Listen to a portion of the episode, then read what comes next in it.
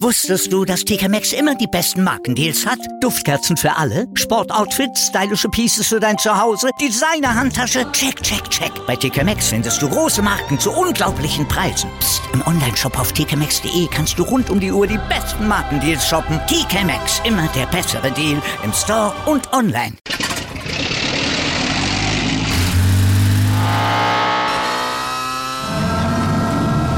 Von 0 auf 100. Aral feiert 100 Jahre mit über 100.000 Gewinnen. Zum Beispiel ein Jahr frei tanken. Jetzt ein Dankeschön, rubbellos zu jedem Einkauf. Alle Infos auf aral.de. Aral, alles super. Wozu ist man eigentlich ein internationaler Quidditch-Spieler, wenn alle gut aussehenden Mädchen schon vergeben sind? Das war ein Zitat von Viktor Krumm.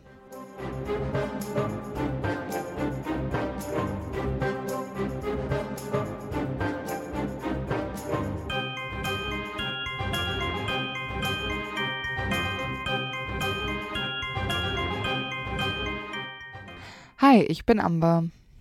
Und ich bin Antonia. Und wir sind die Schokofrösche. Und heute auf unserer Schokofroschkarte ist Viktor Krumm. Geboren zwischen April und August 1976, vermutlich in Bulgarien. Wir kennen ihn als Durmstrang-Schüler, Teilnehmer am Trimagischen Turnier und natürlich als Sucher der bulgarischen Quidditch-Nationalmannschaft. Krumm ist groß und dünn mit heller Haut, seine Nase ist groß und gebogen. Die hat er ja wohl von seinem Vater vererbt bekommen. Seine Augen sind dunkel und seine Augenbrauen sind buschig. Super hübsch, wirklich.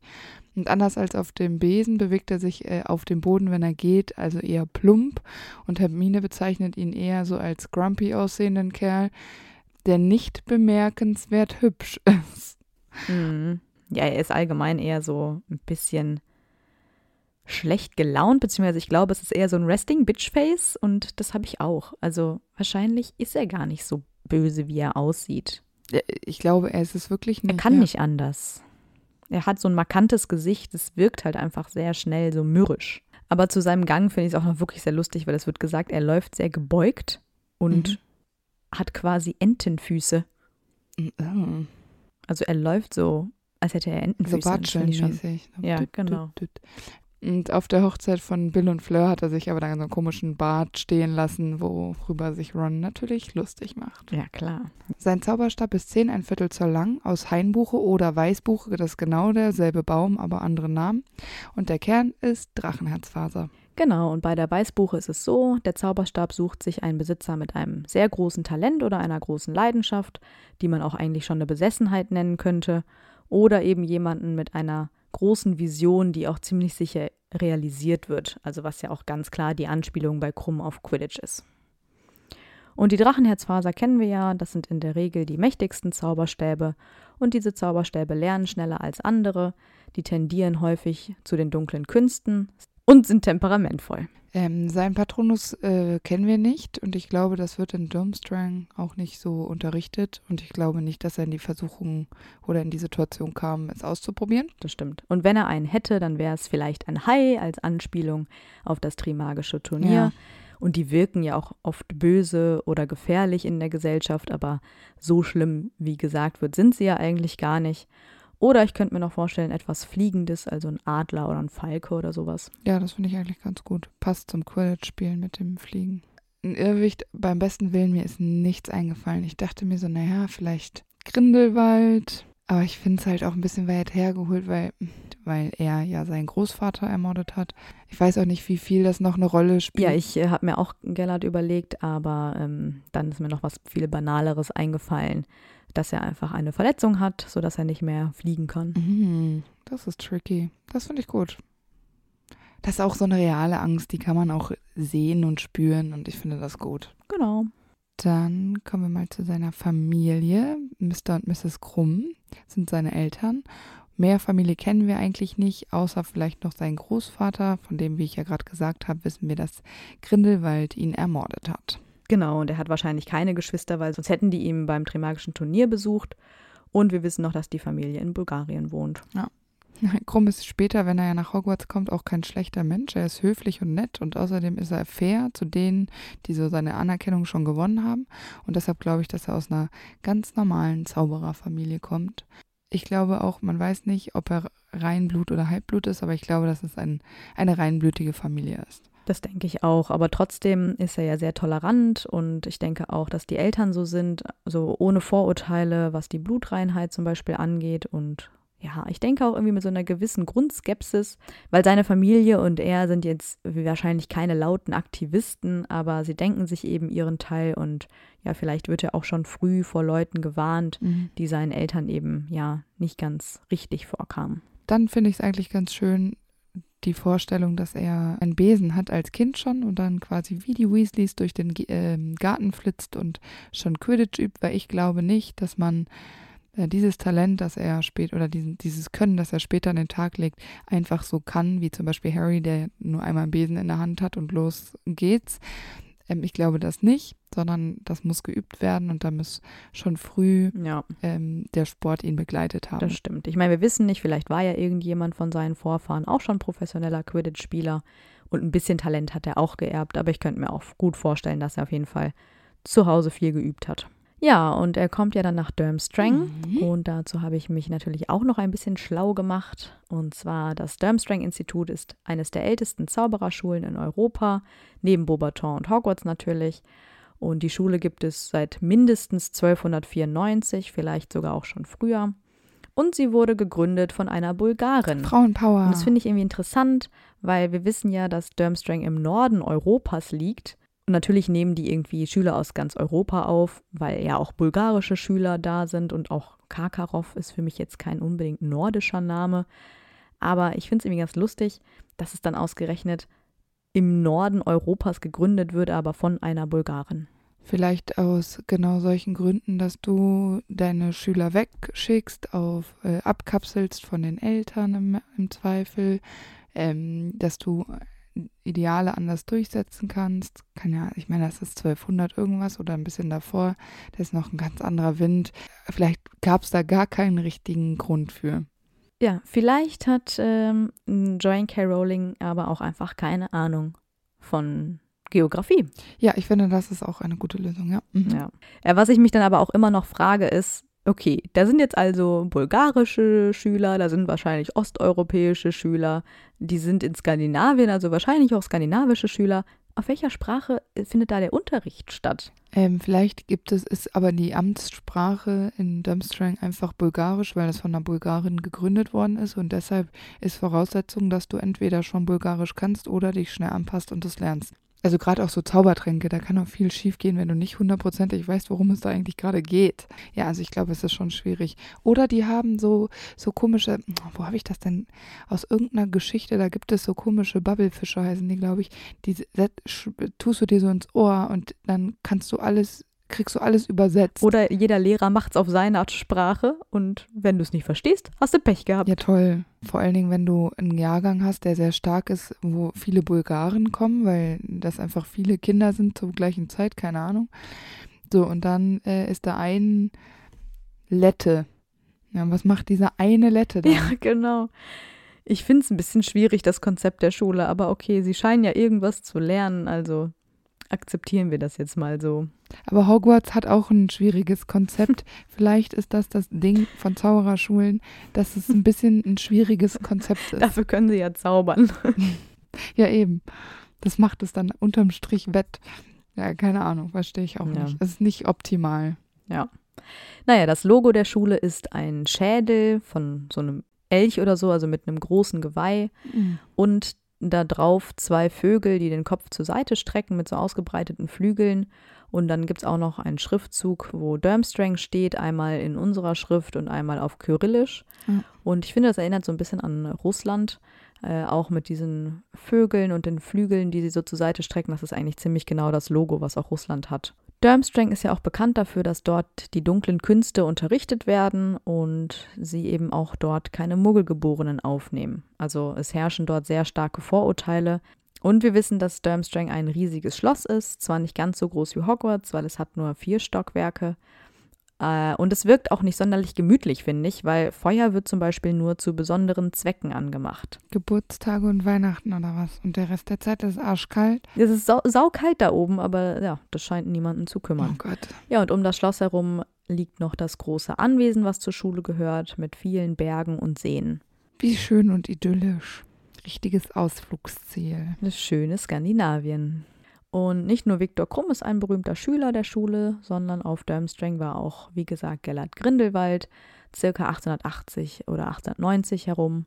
Mhm. Und wir kennen ja auch den Schulleiter, das ist Igor Karkarow, ein ehemaliger Todesser, der äußerst unbeliebt in seiner Position war, vor allem nach der Anhörung, bei der er ja die ganzen Todesserkollegen verraten hat. Da haben nämlich einige Schüler Durmstrangs die Schule verlassen. Ja, gut. Und er führt die Schule auch mit Angst und so Einschüchterungen und gilt als sehr egoistisch und rücksichtslos. Also grundsätzlich kein besonders guter Ruf dieser Schule. Aber trotzdem schicken sowohl die Krumms als auch Lucius hätte ja gerne seinen Sohn auf diese Schule geschickt. Das ist ja super. Vielleicht ist es wirklich als Bulgare eine Ehre, auf eine Schule zu gehen, die von einer Bulgarin gegründet worden ist. Und das ist so ein Traditionsding. Mhm. Weil ich glaube, dass die Krumms selber jetzt keine großen Probleme mit Muggelgeborenen oder mit Muggeln allgemein gehabt hätten. Und bei Malfoy, glaube ich, liegt es einfach an den dunklen Künsten und dieses Muggelding. Ich weiß auch gar nicht, ob ähm, Lucius Malfoy das sich so für seinen Sohn gewünscht hätte. Ja, das stimmt. So eine Prinzipsache, ne? Genau. Naja, Krumm geht jedenfalls nach Durmstrang, weil offenbar ja Beaubaton keine Option für die Eltern war. Genau. Und Krumms Schulzeit war sehr geprägt von den Ansichten äh, Grindelwalds. Das sind ja die Heiligtümer des Todes, ähm, haben ja zu der Zeit echt große Macht und hatten so einen hohen symbolischen Stellenwert an der Schule allgemein. Die ganzen, seine Mitschüler zum Beispiel malten dann überall dieses Zeichen dahin, dieses Dreieck mit dem Kreis und dem Stab.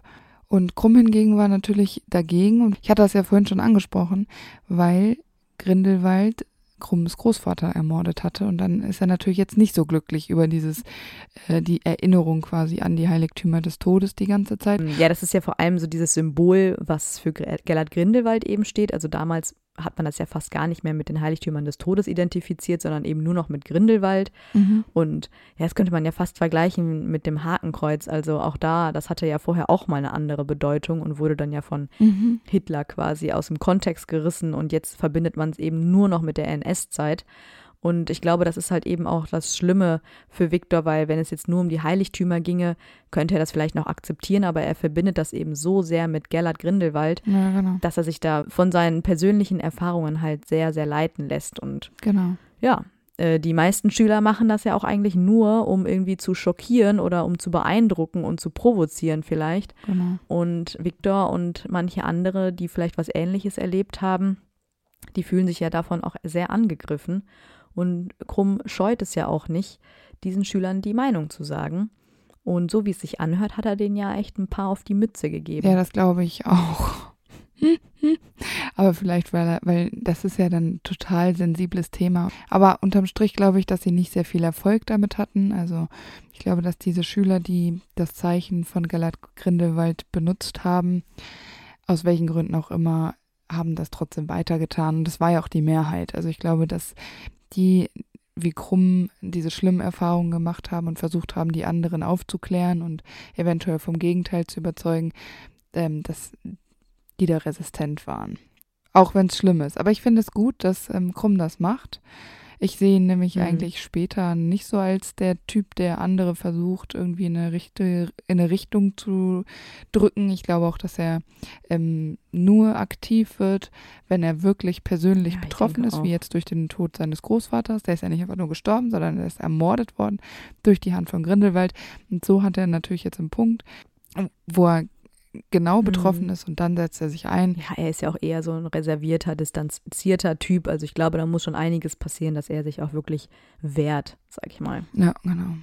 Aber jetzt kommen wir zu den schönen Dingen. Und zwar war er schon zu Schulzeiten ein ausgezeichneter Quidditch-Spieler.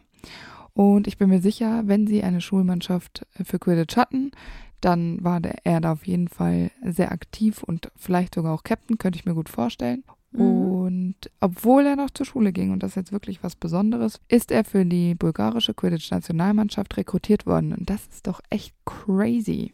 Ich finde es auch total verrückt, weil ich mir denke, also entweder hat Durmstrang so eine Talentmannschaft und die machen wie so eine Jugendanzucht, äh, dass die da ihre professionellen Spieler ans, äh, quasi an den Mann bringen.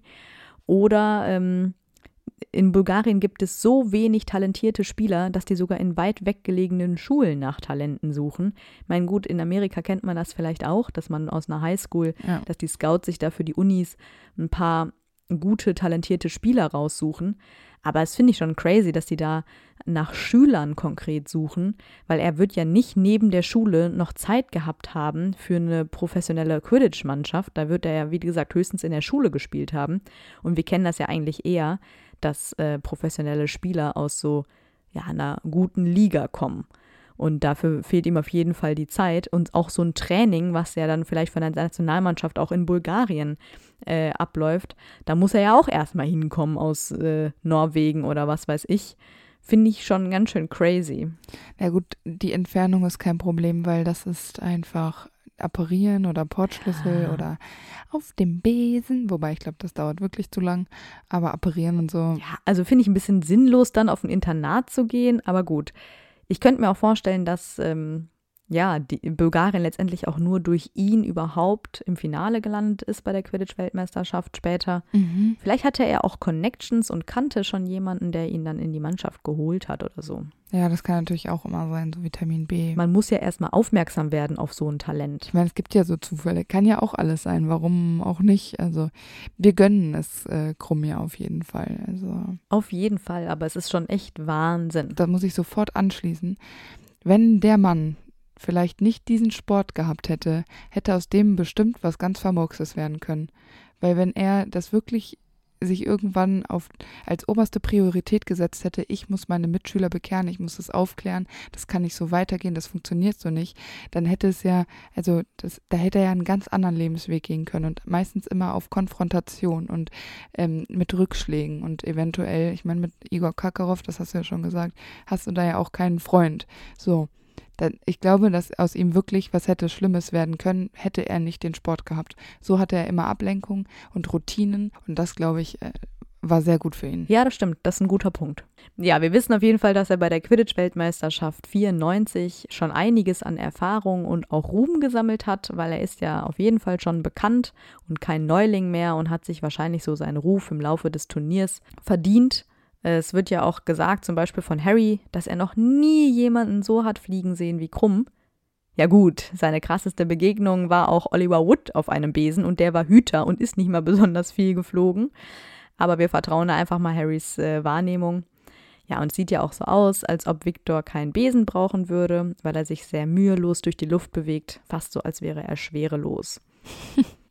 Es ist ja sogar so, dass selbst die, die eigentlich für die irische Mannschaft also die irische Mannschaft favorisiert haben, äh, total krasser Fan von Krumm waren, weil sein Flugstil ja auch so entertaining Mhm. ist.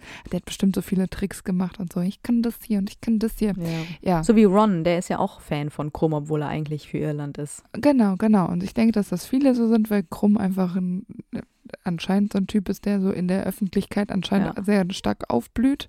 Ich stelle es mir ehrlich gesagt immer so ein bisschen vor, also vielleicht bilde ich es mir auch ein, aber vielleicht stimmen ja manche mir zu, weil ich finde, ich sehe Parallelen zu Ibrahimovic, der ja auch ähm, bei Schweden spielt in der Nationalmannschaft und ohne ihn sind die Schweden jetzt nicht besonders gut. Also er ist schon der leitende Spieler da gewesen in der Nationalmannschaft und viele waren Fan von ihm, auch wenn sie jetzt nicht Schweden-Unterstützer waren. Ibrahimovic sagt mir was, der hat lange Haare und einen Zopf und sieht sehr unfreundlich aus und hat eine große Nase. Deswegen, der sieht halt auch Ja. noch aus wie krumm. Das ist ja halt auch noch das nächste. Und dann hat der halt auch noch so einen Ost, osteuropäischen Namen und spielt Ja, aber im Norden. Also Crazy. Ja, das stimmt. das ist schon angelehnt, finde ich. Würde ich auch sagen. Ja, JK, wir haben es herausgefunden. aber wirklich. Genau, und während dieser äh, Tricks, die er da so macht, fault er ja zum Beispiel auch ähm, den Iren Aiden Lynch während eines Fronski-Bluffs, das ist diese komische Mhm. Fliege irgendwo hin, halte dann an und dann ist genau das Problem, Lynch geht dabei zu Boden, der schlittert dann da so lang. Das hilft aber nichts, weil die Iren einfach viel zu gut sind. Und so entscheidet Viktor dann einfach, das Spiel zu beenden, indem er den Schnatz fängt, obwohl Bulgarien zurückliegt und damit keine Chance mehr hat, das äh, Match zu gewinnen. Während er das Ziel verfolgt, also den Schnatz, wird er von einem Klatscher direkt ins Gesicht getroffen und er endet mit einer gebrochenen Nase und Pfeilchen unter jedem Auge. Mhm. Wie schön ist das denn? Dann verlierst du und siehst danach auch Mhm. noch kacke aus. Aber er ist auf jeden Fall hart im Nehmen. Aber ich frage mich dann, also irgendwie über Quidditch müssen wir auch mal reden, weil die, die Ja. ähm, Regeln sind genauso logisch wie Hogwarts Bildungssystem. Ja. Warum hat er den Schnatz nicht in der ersten Minute gefangen? 150 Punkte für Bulgarien und gewonnen. Also im Grunde kann er doch jedes Spiel entscheiden, weil er einfach so ein guter Sucher ist. Du musst ja nicht warten, bis deine Mannschaft so hoch zurückliegt, dass du es nicht mehr einholen kannst. Oder gibt es eine Mindestpunktzahl, die erreicht werden muss? Nee, da, ja, aber das kann nicht sein, dass wir schon die ganze Zeit äh, Quidditch äh, Hogwarts-Niveau äh, verfolgen und dann plötzlich äh, gibt es da noch die Regel, man Ja, muss erst warten, bis alle 80 Punkte haben oder was. Ja, und deswegen denke ich mir so, im Grunde hätte er es auch anders entscheiden können. Vielleicht wollte es anfangs spannender machen, dann hat er festgestellt, Nope. dass das mit den Iren doch nicht so easy ist, weil die können anscheinend Tore schießen. Ich könnte mir höchstens vorstellen, dass es wirklich so eine Regel gibt, gerade für so, eine, für so ein großes Event, weil die Leute zahlen teuer Tickets, reisen da extra irgendwie nach Irland, um das Spiel zu gucken. Und dann kann das nicht nach drei Sekunden vorbei sein, nur weil Viktor Krumm den Schnatz fängt, um zu gewinnen. Wahrscheinlich könnte es sein. Dass die sagen, okay, man muss mindestens eine halbe Stunde spielen und erst dann wird der Schnatz überhaupt freigelassen oder so. Und was machen dann die Sucher? Die fliegen dumm in Ja. der Gegend rum. Die äh, blocken ja zum Teil auch und so. Also ist ja nicht so, als würden die dann nicht mitspielen, aber die machen ein paar Tricks, kennen wir ja. Ja. Ja, ja, nach dem Spiel muss er sich auf jeden Fall mit der zweitplatzierten Medaille begnügen. Aber er ist ja noch jung und es kann ja noch viel passieren. Ja. Na, ebenfalls 1994 ist Krumm einer der Schüler, die mit Karkaroff nach Hogwarts reisen, um am Trimagischen Turnier teilzunehmen. Die Reaktion auf Krumms Anwesenheit ist äh, sehr eindeutig. Die allermeisten lieben ihn sehr doll. Äh, immerhin ist er ja auch berühmt und äh, alle himmeln ihn an. Und das ist ja ganz witzig, weil er ein Kerl ist und Mhm. Kerle ihn toll finden und die Mädels ihn irgendwie auch, obwohl er nicht der Schönste ist, aber er ist berühmt und fancy. Wie bei Ibrahimovic. Ja, wie bei Ibrahimovic. Aber ich glaube, dass es auch so gewollt war, weil ich könnte mir vorstellen, dass es eigentlich ursprünglich so geplant war, dass Viktor Krumm der Star des Trimagischen Turniers werden sollte. Weil nach dieser ganz besonderen Quidditch-Weltmeisterschaft ist es ja eine mega Publicity für Hogwarts oder auch das Brit britische Zaubereiministerium, dass er dann da in äh, Hogwarts an dem Turnier teilnimmt. Stimmt, ja. Eigentlich ist er ja nicht so der Ja. Typ dafür, der so krassen Medienrummel um sich äh, schart. Mhm. Aber also er scheint sich ja nicht so wirklich viel aus seinem Ruhm zu machen, was ja eigentlich sehr sympathisch ist. Ja. Und ähm, er wirkt ja auch durch seine schroffe, stille Art nicht wirklich sympathisch, sondern eher so mürrisch. Aber ich glaube schon, dass äh, da mit ihm viel gemacht wird, wofür er jetzt nicht unbedingt was kann, aber er hat den Ehrgeiz, bei sowas mitmachen und gewinnen zu wollen. Deswegen ist das so eine Win-Win-Situation für alle. Weil er so ein Sportstyp ist. Dann kann er vielleicht solche, ähm, solche Herausforderungen nicht Ja. ablehnen, sondern ist dann voll all in. Wenn nicht alles anders gekommen wäre bei diesem Turnier. Und ausgerechnet Hermine ist eine der wenigen, die nicht super begeistert sind, dass er jetzt da ist. Naja, aber Krumm wirft ja seinen Namen in den Kelch. Ja, es wäre ja absurd gewesen, wenn er nicht der Teilnehmer für Durmstrang gewesen wäre. Ja. Was wir auch noch gar nicht gesagt haben, ist, dass die Schüler mit einem großen Schiff anreisen, was unter Wasser ankommt. Und da wohnen die? Schüler auch drauf und schlafen und leben dort und werden wahrscheinlich auch dort unterrichtet. Auf welcher Sprache auch immer. Ja, wir werden es nie herausfinden. Ja, und als einziger Champion letztendlich interessiert es ihn eigentlich auch nicht wirklich, ähm, dass Harry auch noch ein Champion wird. Also er nimmt es einfach so hin und akzeptiert es stumm und mürrisch, wie wir ihn kennen. Ja, aber das finde ich am sympathischsten, ganz ehrlich, weil es gibt magische Regeln anscheinend. Alles, was mit diesem magischen Turnier halt zu tun hat, ist nicht brechbar. Man kann nicht Ja. rational entscheiden. Das ist einmal so vor 800 Jahren festgelegt worden. Man macht das jetzt so. Ich finde, dann kann man das auch einfach so hinnehmen. Ja. Weil hier Igor Karkaroff ist ja nicht einverstanden, dann hier äh, die Bobatons sowieso auch nicht. Ja, was bringt es ihm denn auch? Ja, eben. Es bringt doch nichts, wenn er sich aufregt. Was hat er davon? Gar nichts. Nee, eben.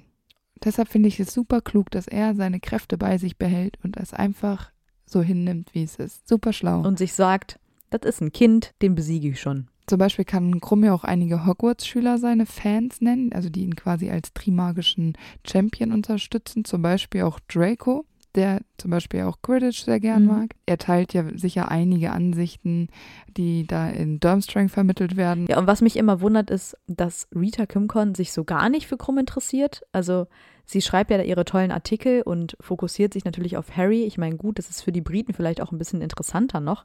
Aber wir haben ja eigentlich gerade erwähnt, dass Krumm auch in Irland, auch in England, auch in Schottland mhm. Fans hat. Und ich finde es völlig absurd, dass er in ihren Artikeln nur so kurz am Ende erwähnt wird. Dabei ist er halt einfach berühmt. Das ist doch total dumm. Sie hätte schon viel früher irgendwas über ihn in die Schlagzeilen bringen können. Sie hätte viel mehr aus dieser ja. Sache rausholen können. Er wird dann bei diesem einen Artikel nochmal erwähnt, als es um dieses Love Triangle zwischen Hermine und Harry noch geht. Aber mm, sorry, yes. du kannst so viel aus dieser Person rausholen. Die hätte stöbern können. Wer weiß, was noch alles ans Tageslicht gekommen wäre. Aber da, ja. die schreibt ja sogar in ihrem ersten Artikel seinen Namen falsch. Also von der berühmten Person. Im Sommer haben alle über den gesprochen und dann schreibt sie den Namen falsch. Das zeugt von so großer Inkompetenz, dass eigentlich niemand mehr ihre Artikel lesen sollte. Äh, Viktor Krumm äh, ist auch ein sehr schwieriger Name. es, es gibt sehr viele Möglichkeiten, das zu schreiben. Also einmal mit C Wie bei Ibrahimovic. einmal mit K.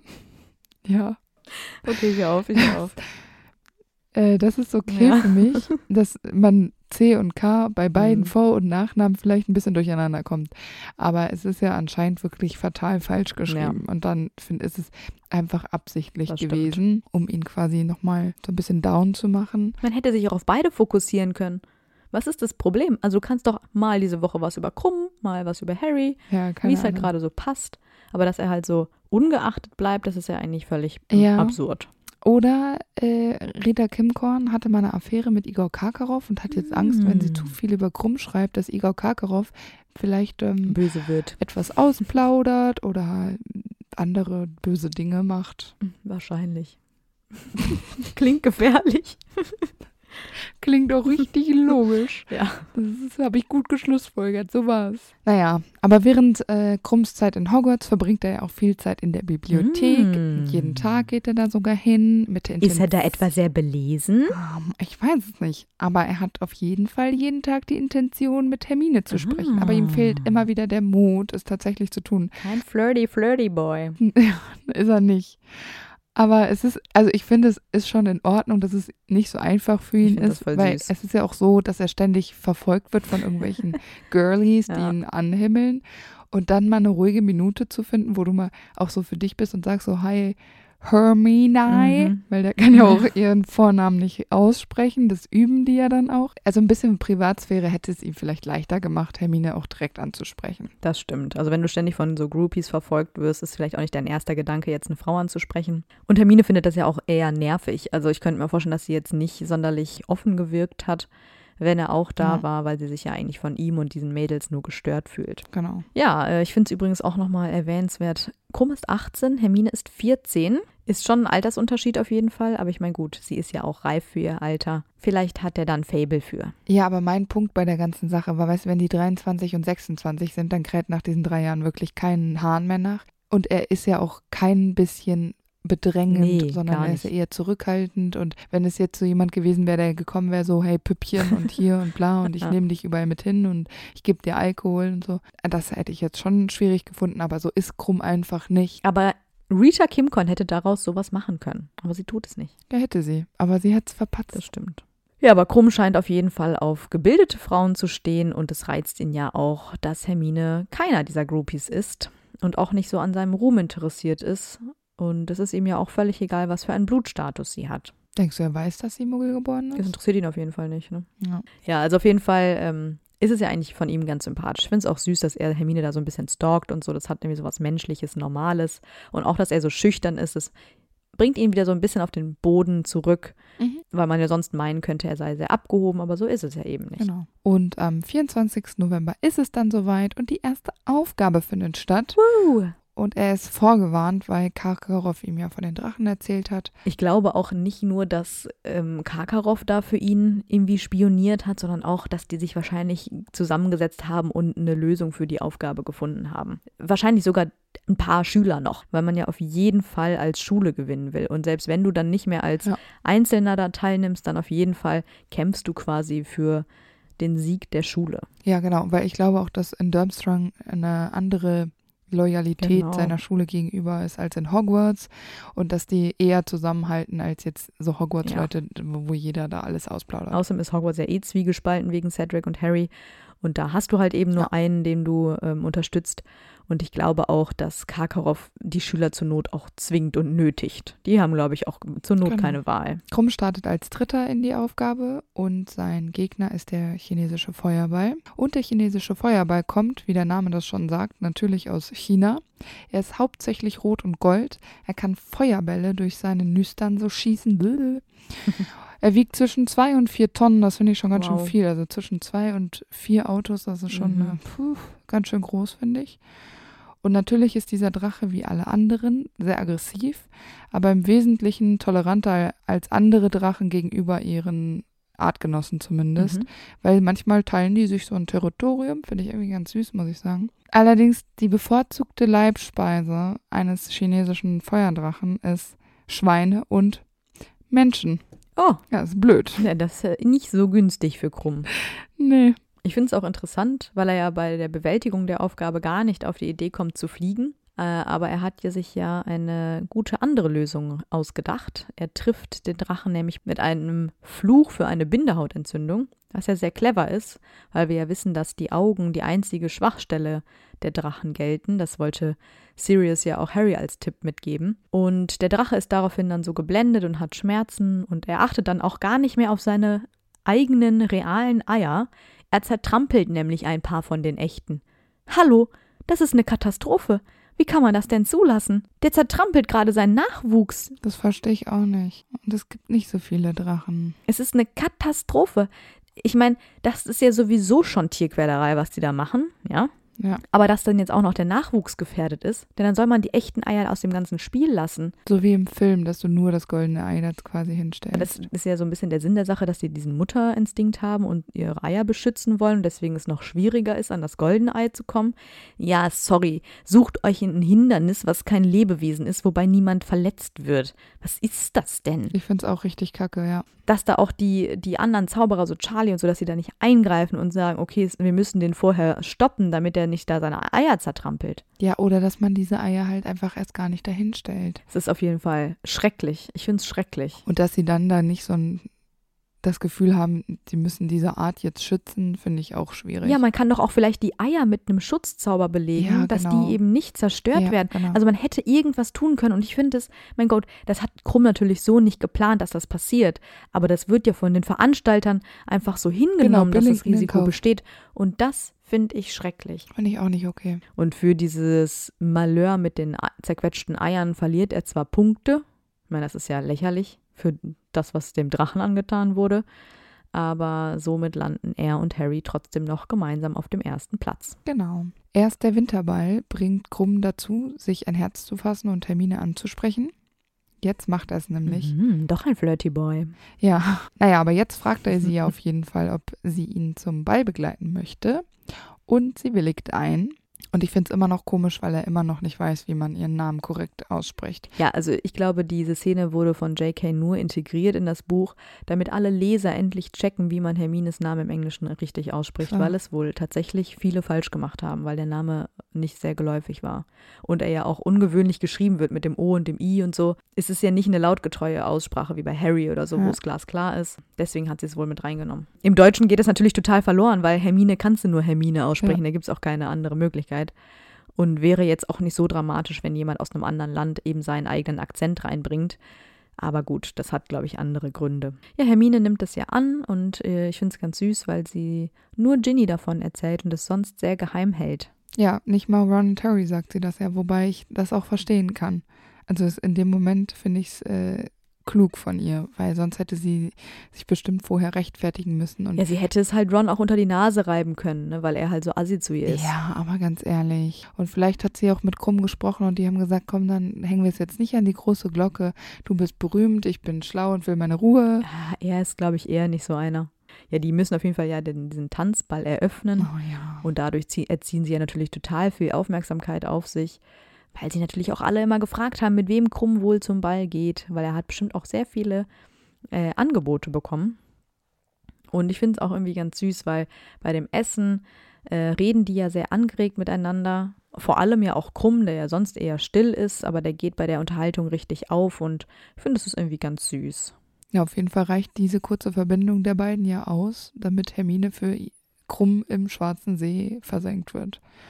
Also es war wohl tiefer gehend. Das stimmt. Karkaroff findet das tiefergehende daran nicht so toll. Er mag ja auch Hermine nicht so gerne. Ja. Und auch Ron ist jetzt nicht so begeistert, der ist ja sehr eifersüchtig und äh, wirft dann Hermine ja auch vor, sie würde sich mit dem Feind verbrüdern und dass Krumm ja, ja. Hermine ja nur ausnutzen würde, um sie eben über Harry und so auszufragen. Und das stimmt ja gar nicht, weil wir wissen, dass Krumm Hermine kein einziges Mal zu Harry befragt hat. Ja, das finde ich auch sehr, sehr lobenswert, weil ich glaube, von Karkaroff kommt da eben sehr, sehr viel Druck. Mhm, das glaube ich auch. Deshalb glaube ich nämlich auch, um schon zur ähm, Aufgabe zu gehen, zur zweiten. Mhm. Ich glaube nämlich, dass Krumm auf jeden Fall Hilfe bei dem Ei hatte. Ich glaube ja, nicht, dass Karkaroff ihn einfach hätte machen lassen, so wie bei Harry, mhm. wo es einfach so, ja, guck mal, was passiert und zwei Tage vorher kriegt er einen Tipp. Also so wird es nicht funktioniert haben. Deshalb nee. Die werden da gebrainstormt haben zusammen. Und ich könnte mir vorstellen, dass er durchaus vorher diesen Zauberspruch schon mal ausprobiert hat. Mhm, ja, so geübt hat an sich, ne? Ja. Genau, genau. Die waren vorbereitet. Also die ganze Schule war vorbereitet auf Krumms Auftritt. Und ich glaube auch, dass es anders ist als bei den anderen Champions. Ähm, vor allem Fleur hatten wir ja gesagt, dass sie ja mit Wasser wahrscheinlich wenig Kontakt hatte. Cedric und Harry gehen jetzt im Schwarzen See auch nicht unbedingt schwimmen, wahrscheinlich wegen des Riesenkrakens. Aber ich könnte mir vorstellen, dass Krumm eben wegen dieser vielen Seen um Durmstrang herum Museum oft schwimmen geht und er vielleicht auch ein guter Schwimmer ist und er damit auch keine Probleme hat und sich ja auch vielleicht mit diesen dunklen Geschöpfen so weit gut auskennt, dass er sich auch dagegen gut wehren mhm. kann. Denke ich auch. Genau, und er verwandelt sich dann ja eben in so einen halben Hai, also er versucht es, weil es gelingt ihm ja nur bei seinem Kopf, aber ich meine, das reicht ja auch, um unter Wasser zu bleiben und zu atmen, also alles richtig gemacht. Ja, genau. Er kann Hermine dann ja auch finden. Allerdings versucht er dann irgendwie das Seil, woran sie festgemacht war, durchzubeißen. Das funktioniert aber mhm. nicht so richtig. Und dann ist natürlich der berühmte Harry Potter da. Der äh, war ja als erster bei den Meeresleuten und sieht dieses Schauspiel und kommt dann auf die Idee, Krumm einen Stein zu geben, mit dem dann Krumm tatsächlich Hermines Seil lösen kann und quasi davon schwimmt. Aber das ist doch. Ja, der zögert ja keine Sekunde, ne? Ja. Der schnappt sich Hermine und dann ist er weg und er kehrt dann ja auch als Zweiter zurück nach Cedric und ist dann ja schon über die Zeit von einer Stunde hinaus. Genau. Und wird dann letztendlich sogar nur Dritter, weil Harry ja für seine Heldenrettung dann auch noch belohnt wird. Und er bekommt dann nur 40 Punkte für seine Leistung. Tja. Wobei ich glaube, dass es klug gewesen wäre, hätte er ein bisschen mehr den Zauberspruch geübt, damit er Mhm. wirklich ein ganzer Hai gewesen wäre. Aber es ist, glaube ich, auch sehr, sehr schwer, Verwandlung an sich selbst durchzuführen. Ja, na klar. Also, dass er das überhaupt geschafft hat und ja. sich auch zurückverwandeln konnte. Ja. Es hätte ja vielleicht auch die Gefahr bestehen können, dass er dann für immer so bleibt. Oh Gott. Oh, please don't. Unangenehm. Ja. Ja, und nach der Rettung äh, Hermines spricht er ja sehr lange mit ihr und gesteht ihr dann auch, dass er noch nie solche Gefühle für jemanden hatte. Mm. Und er will sie dann auch nach Bulgarien einladen im Sommer. Und das finde ich echt sweet. Und ja. Hermine hingegen scheint ja ziemlich überfordert damit zu sein, weil sie werden ja dann von Madame Pomfrey wieder auf Vordermann gebracht und Hermine ist super glücklich und lobt Harry und Krumm versucht dann irgendwie immer so die Aufmerksamkeit wieder auf sich zu lenken und teilt Hermine dann zum Beispiel mit, dass sie einen Käfer im Haar hat. Das wissen mhm. wir ja als Rita. Ja, genau. Aber Hermine kümmert sich so gar nicht richtig darum und widmet sich halt irgendwie immer nur Harry. Und das ist ja ja, so ein bisschen unangenehm, weil Krumm hat ihr gerade gestanden, dass ähm, er sie wirklich sehr, sehr gerne hat und jetzt wird er irgendwie mehr oder weniger so von ihr ignoriert und ach, ich, ich kann verstehen, dass er da sehr unglücklich und unzufrieden wirkt, weil er ja wahrscheinlich denkt, er hat Hermine verschreckt mit seiner Offenheit und seinen Gefühlen. Ja, das glaube ich auch, aber ich finde das ein ganz normales Teenager-Verhalten von Hermine. Ja und deshalb ist es für mich absolut akzeptabel, dass es nicht sofort geklappt hat und sie forever in love sind. Also. Ja, ich glaube, sie fühlt sich zwar geschmeichelt, aber sie hat ja jetzt eigentlich auch keine Gefühle für Krumm. Genau. Es ist ja für sie eher so. Eine gute Freundschaft. Ja, sie findet es schön, dass jemand sie wertschätzt und ihr Aufmerksamkeit gibt, aber sie ist ja nicht in ihn verliebt oder so. Das nee, genau. ist, glaube ich, bei ihr ja nicht der Fall. Eben. Wobei ich sagen muss, wenn man in dieser Situation noch nie war, wenn da ein Kerl dir sagt, äh, ich finde dich jetzt ganz toll, dann ist es auch okay, wenn man nicht direkt eine Antwort hat. Ja, vor allem so ein Kerl. Ja, und ich finde es auch umso tragischer für ihn, weil es kommt ja dann auch noch der Artikel von Kimcorn raus, wo sie ja behauptet, Hermine würde Krumm mit Liebestrank umgarnen. Und ähm, ja, dann schöpft Krumm Verdacht, dass eben zwischen Hermine und Harry doch was laufen könnte. Ja, genau. Vor der dritten Aufgabe sehen sich Harry und Victor nämlich das Labyrinth irgendwie an, ne? Stimmt's? Genau, ja, das wächst gerade ja, und die genau. und Krumm errät dann, glaube ich, sogar, dass es äh, sich um einen Irrgarten handelt. Ach, er ist so klug. Naja, auf jeden Fall gehen sie ja dann wieder zurück zum Schloss und müssen so durch den Wald und dort fasst Krumm sich dann auch nochmal ein Herz und fragt Harry dann nach seiner und Hermines Beziehung. Also ich denke, dass das schon ein großer Schritt für ihn war und beweist einfach auch nochmal, dass Hermine nicht irgendwer war, sondern dass es ihm wirklich ernst ist und er einfach jetzt super unsicher ist Mhm. wegen diesem Schmähartikel da über Hermine. Also das zeigt einfach nur, dass es richtige Gefühle sind und er möchte einfach sicher gehen, dass Hermine nicht mit seinen Gefühlen spielt. Genau. Aber ich finde es reif von ihm, dass er auch Harry anspricht. Und ähm, Harry fühlt sich ja auch sehr geschmeichelt, weil Krumm in ihm ja so einen ebenbürtigen Rivalen sieht. Und er ist ja dann auch sehr erleichtert, als Harry dann beteuert, dass da gar nichts ist. Und ja, dann reden die auch ein bisschen locker miteinander. Und er macht dann Harry sogar noch Komplimente für seine Flugkünste, was ja auch sehr, sehr nett und ehrlich ist. Und ja, vor allem kann er das halt auch sagen, ohne Neid. Also er gönnt es ja auch und Genau. kann das auch wahrnehmen als sowas. Genau. Naja, das Gespräch wird dann aber unterbrochen von dem verwirrten Barty Crouch Senior.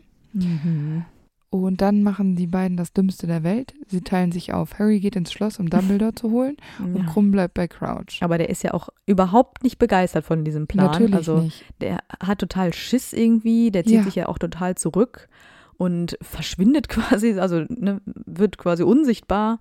Krumm hat, also der, der hat die Hosen voll. Der hilft dann ja nur äußerst widerwillig und ist sehr zurückhaltend und fühlt sich auch total unwohl. Ja. Ja, und sagt dann Harry nur noch so, beeil dich mal. Ja, genau. Ich finde es auch unlogisch. Wer teilt sich in solchen Momenten auf? Das sind immer so diese Schlüsselmomente, wo du dir denkst, so, Wie im Horrorfilm. ja, genau. Und in echt würde es so niemand machen. Und ich glaube, das wäre so auch. Ne. Im Zweifel hätten die Jungs ja auch einfach zusammengehen können, weil Barty Crouch Senior ist Mhm. klar, der ist verwirrt, aber für Harry und Krumm ist er eigentlich nur ein normaler Mann, der ein bisschen bekloppt daherredet. Also, dass Harry jetzt schon wieder so einen Heldenmoment hat, finde ich halt irgendwie nervig, muss ich sagen.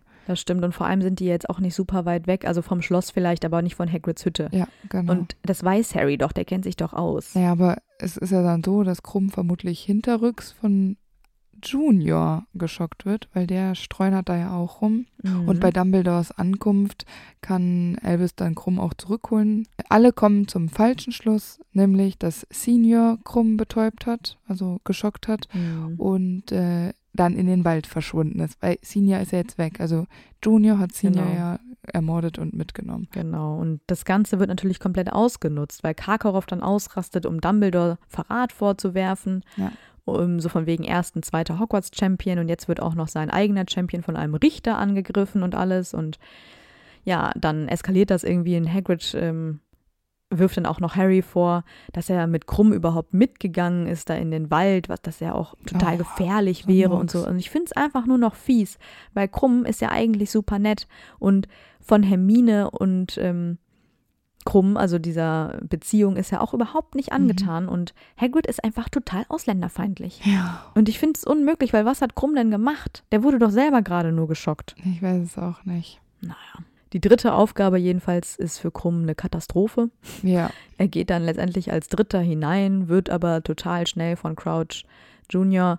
mit dem Imperius-Fluch belegt und dann gezwungen, die anderen anzugreifen. Also er richtet einen Cruciur auf Cedric und foltert ihn.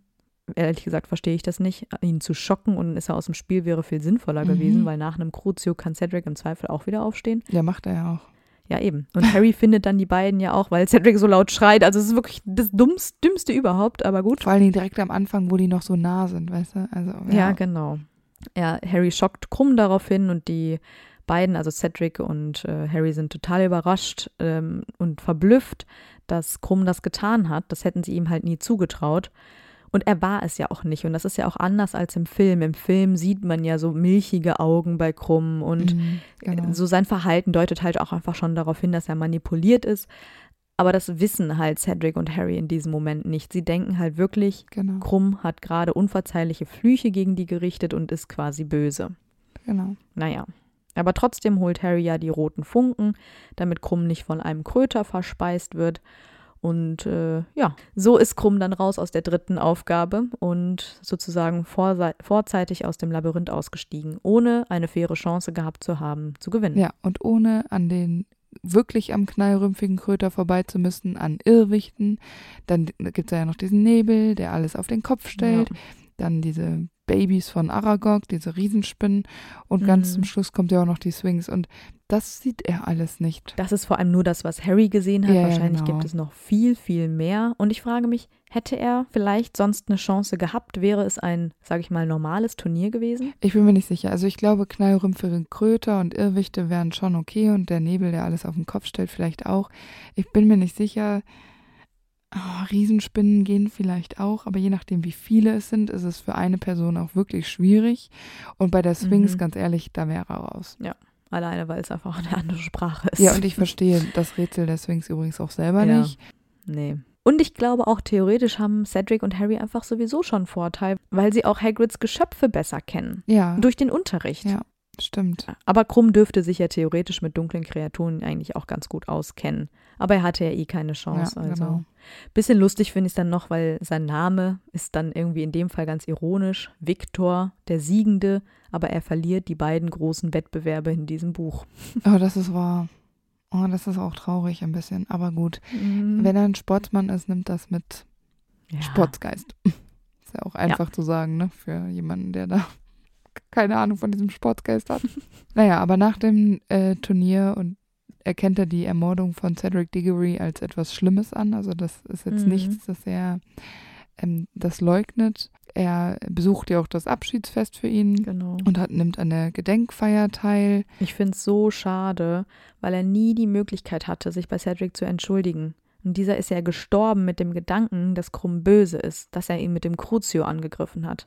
Ja. Und ich finde es einfach schlimm, dass, dass das nie aufgeklärt werden konnte. Aber Victor für sich müsste ja eigentlich wissen, dass, also für ihn dürfte es nicht so sehr belastend eigentlich sein, weil er weiß, dass er und das unterm Imperius Ja, getan hat. Klar, aber es ist halt so die letzte Interaktion, die du mit der Person hattest. Ja, und er sagt ja selber auch, dass er Cedric immer mochte, weil dieser trotz Karkaroff ja immer sehr höflich war. Ja.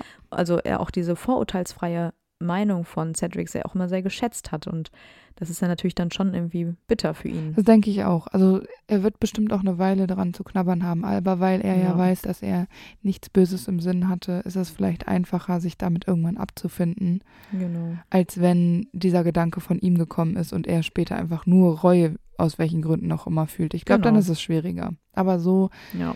ach, es ist halt wirklich, es ist, es ist krass. Aber ist ja noch ganz süß. Er verabschiedet sich dann ja von Hermine und Harry und er gibt Ron auch noch sein lang ersehntes Autogramm. Oh, endlich. Ja, und Karkaroff ist ja weg, der ist ja geflohen, aber Viktor sagt dann noch, er hat das Schiff eh nie gesteuert, sondern das haben die Schüler gemacht. Natürlich haben sie das. Karkaroff wusste bestimmt überhaupt nicht, wie das geht. Aber weißt du, was ich auch traurig finde? Ja. Nach der Schulzeit kam Hermine Krumm niemals besuchen, obwohl er es ihr ja angeboten hatte. Ich finde es auch voll schade. Es bleibt bei einer Brief Brieffreundschaft. Genau, die bleiben in Kontakt, aber es ist schon ein bisschen, Ja, wahrscheinlich auch eher so loser Kontakt. Das ist jetzt nicht wöchentlich eine Eule oder so. äh, die haben sich immer so ganz lange Pergamente geschrieben im fünften Teil. Aber es ist natürlich nicht das Gleiche und ich finde, sie hätte ruhig schon mal hinfahren können. Es gibt auch keinen Grund, es nicht zu tun. Nee. Also, aber gut.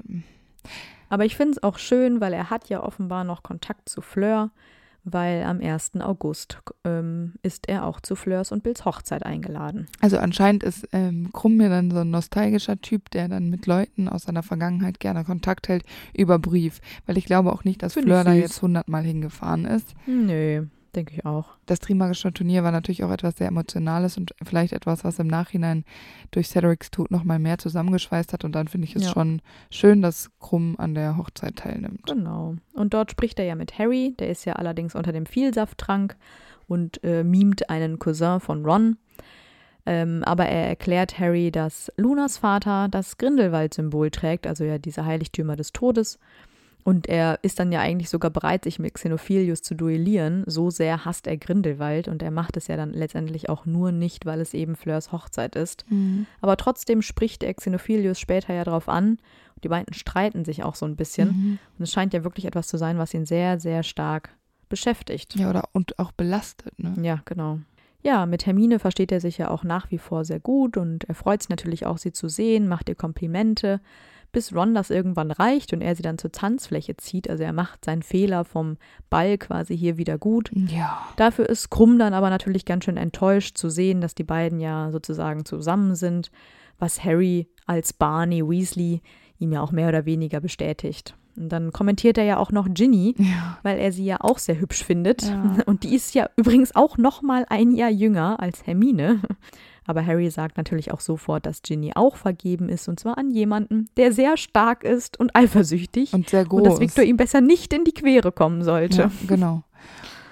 Und Krumm wirkt danach irgendwie so ein bisschen entmutigt, weil er Mhm. ja feststellt, wie in unserem Zitat ganz am Anfang, dass obwohl er ein Ja, genau. internationaler Quidditch-Star ist, bei allen Mädels nicht ankommt, weil die alle schon vergeben sind. Das ist auch irgendwie ein bisschen traurig, finde ich. Das stimmt. Also er hat da auch wieder keinen Erfolg. Ja. Ja, und als die Todesser dann angreifen, wissen wir natürlich nicht so genau, was er macht, aber ich könnte mir schon vorstellen, dass er dem Orden hilft, alleine aus der Loyalität zu Fleur und Hermine Und Harry auch. und ja, und weil er auch die Todesser und die schwarzmagischen Zauberer auch einfach hasst. ja, ganz genau. Allerdings kämpft er nicht bei der Schlacht von Hogwarts später mit.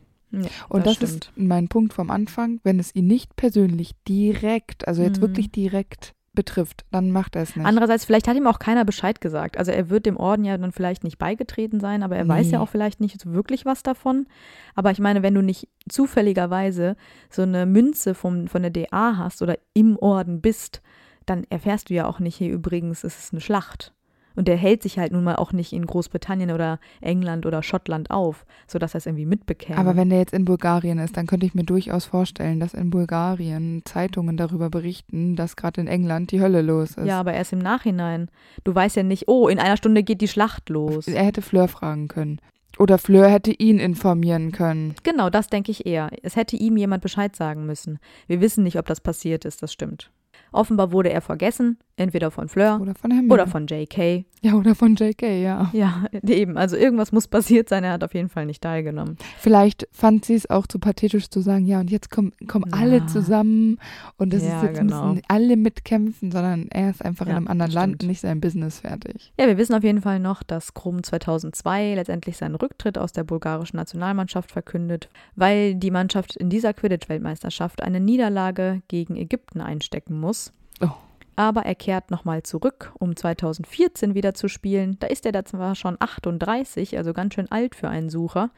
Aber er fängt dann letztendlich sogar den Schnatz gegen Brasilien Hm. im Finale Endlich. und hat endlich seinen Sieg. Und wir wissen außerdem noch, dass er eine Bulgarin heiratet. Also alles in allem, überall, wo er vorher gefailt hat, hat er jetzt endlich seinen Viktor. Ich sehe für ihn äh, auf jeden Fall später äh, auch eine hübsche Frau Mhm. Und ähm, auch mehrere Kinder. Ich könnte mir vorstellen, dass er das mag, selbst wenn er als Einzelkind aufgewachsen ist, dass er vielleicht das gut findet. Ja, das stimmt. Und er wird mit seinen Kindern bestimmt viel fliegen und Quidditch das spielen. glaube ich auch. Denkst du, Krumm war die bessere Wahl, wäre die bessere Wahl für Hermine gewesen? Nein. Wie gesagt, ich glaube, Hermine hatte nie wirkliche Gefühle für ihn. Ja, aber auch wenn er nicht der Mann für große Worte war, finde ich, passt zu Hermine jemanden, der wenigstens die richtigen sagt. Gehen wir jetzt mal davon aus, dass Krumm die richtigen Wörter sagt. Ja. Dann ist er ein guter Das Zauberer. Er hat ausgezeichnete Flugkünste, da übertrifft er sie. Ist vielleicht auch cool, challenging, ist, ne, Gegensätze. Das stimmt. Krumm ist auch nicht sehr eifersüchtig und vor allem nicht so kindisch wie Ron. Weißt du, ich könnte mir auch vorstellen, dass wenn Hermine und Krumm geheiratet hätten, dass Hermine einfach forscht und liest und sich für irgendwas einsetzt, also hier im Ministerium, und er, Und er lässt sie in Ruhe. ja und nee, und, und, und er einfach mitmacht und sie unterstützt und Ja. pusht und aber nicht, Oh, der wäre bestimmt bei Belfa. ja natürlich wäre wär der bei Belfa. Er würde auch nicht so die Aufmerksamkeit an sich reißen. Ron macht das ja immer ganz Nee. gerne, dass er Mhm. denkt, aber du bist gemein. Mhm. Das stimmt. Ganz am Ende würden die eine reifere Beziehung führen. Aber vielleicht findet sie es auch langweilig und deshalb, vielleicht wäre es auch Ja. ein bisschen langweilig geworden. Deshalb ist es schon okay, ich glaube auch. bei Ron ist. Aber Krumm ist der, der überhaupt das Interesse an von Ron an Hermine geweckt hat. Ja, stimmt. Er hat das Ganze ins Rollen Ja, gebracht, genau. ja. Sonst wäre es nie so weit gekommen. Das stimmt. ja, alles in allem ein sehr wichtiger Charakter, finde ich. Und ja, der sorgt auf jeden Fall für Abwechslung in dem ganzen Universum. Ganz genau. Dann sind wir jetzt schon wieder am Ende angekommen. Schön, dass ihr wieder dabei wart. Genau, wir hoffen, es hat euch gefallen. Bis nächste Woche. Tschüss. Tschüss. Wieder live von Ihrem Toyota-Partner mit diesem Leasing-Auftakt. Der neue Toyota Jahreshybrid. Ab 179 Euro im Monat. Ohne Anzahlung. Seine Sicherheitsassistenten laufen mit. Und ja, ab ins Netz mit voller Konnektivität. Auch am Start die Toyota Team Deutschland Sondermodelle. Ohne Anzahlung geht's in die nächste Runde. Jetzt los sprinten zu Ihrem Toyota-Partner. Wusstest du, dass TK Maxx immer die besten Markendeals hat? Duftkerzen für alle, Sportoutfits, stylische Pieces für dein Zuhause, Designer-Handtasche, check, check, check. Bei TK Maxx findest du große Marken zu unglaublichen Preisen. Psst. im Onlineshop auf tkmaxx.de kannst du rund um die Uhr die besten Markendeals shoppen. TK Maxx, immer der bessere Deal im Store und online.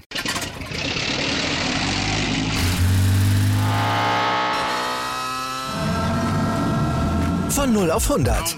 Aral feiert 100 Jahre mit über 100.000 Gewinnen. Zum Beispiel ein Jahr frei tanken. Jetzt ein Dankeschön, rubbellos zu jedem Einkauf. Alle Infos auf aral.de. Aral, alles super.